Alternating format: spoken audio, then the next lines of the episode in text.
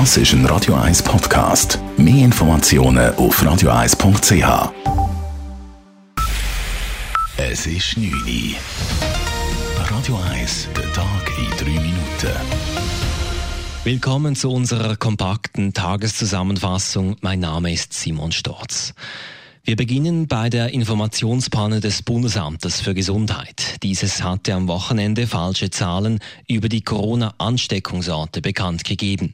Tatsächlich geschehen in Clubs, Restaurants und Bars nicht 70, sondern nur rund 5 Prozent aller Ansteckungen. Deshalb müsse nun ein Kurswechsel stattfinden, sagt Club-Szenekenner Alex Flach. Die Einschränkungen im Schweizer Nachtleben müssen gelockert werden. Unbedingt. Also ich meine, bei einer Prozentzahl gibt es einfach keinen Grund, die ganze Branche am Boden zu halten. Und so züchtet man natürlich weitere RAV-Fälle. Und äh, ich meine, das sind auch Angestellte, das sind tausende Angestellte, die wegen solchen Restriktionen vielleicht bald auf der Straße stehen. Und also dort sehen die Kantone, also die Regierungen sehen dort schon stark in der Verantwortung jetzt. Das Bundesamt für Gesundheit kündigte nach der Informationspanne an, die internen Abläufe zu überprüfen. Die SVP schlägt definitiv eine Einer-Kandidatur fürs Parteipräsidium vor.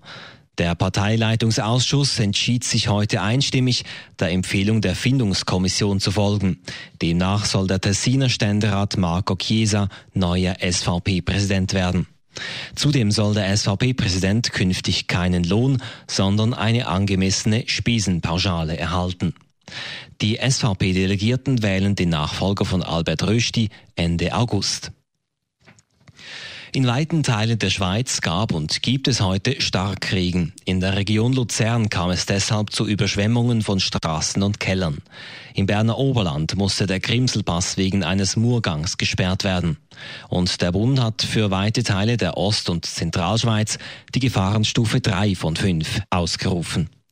Auch heute Abend dürfte es örtlich stark weiterregnen. Nach dem verpassten Einzug in die Barrage kündigen die Zürcher Grasshoppers erste Veränderungen im Team an. So trennt sich der Verein von den Stammkräften Oliver Buff, Andreas Witwer und dem Goalgetter Chagas.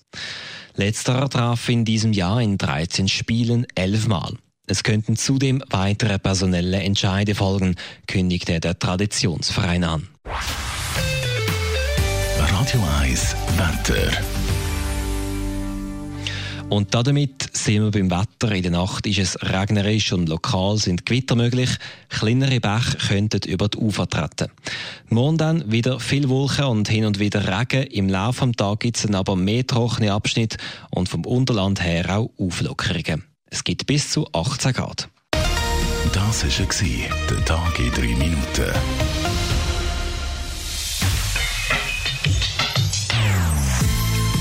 Non-Stop Music auf Radio 1.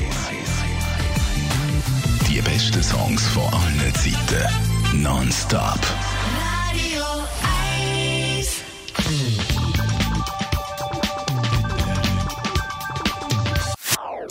Das ist ein Radio 1 Podcast. Mehr Informationen auf radio1.ch.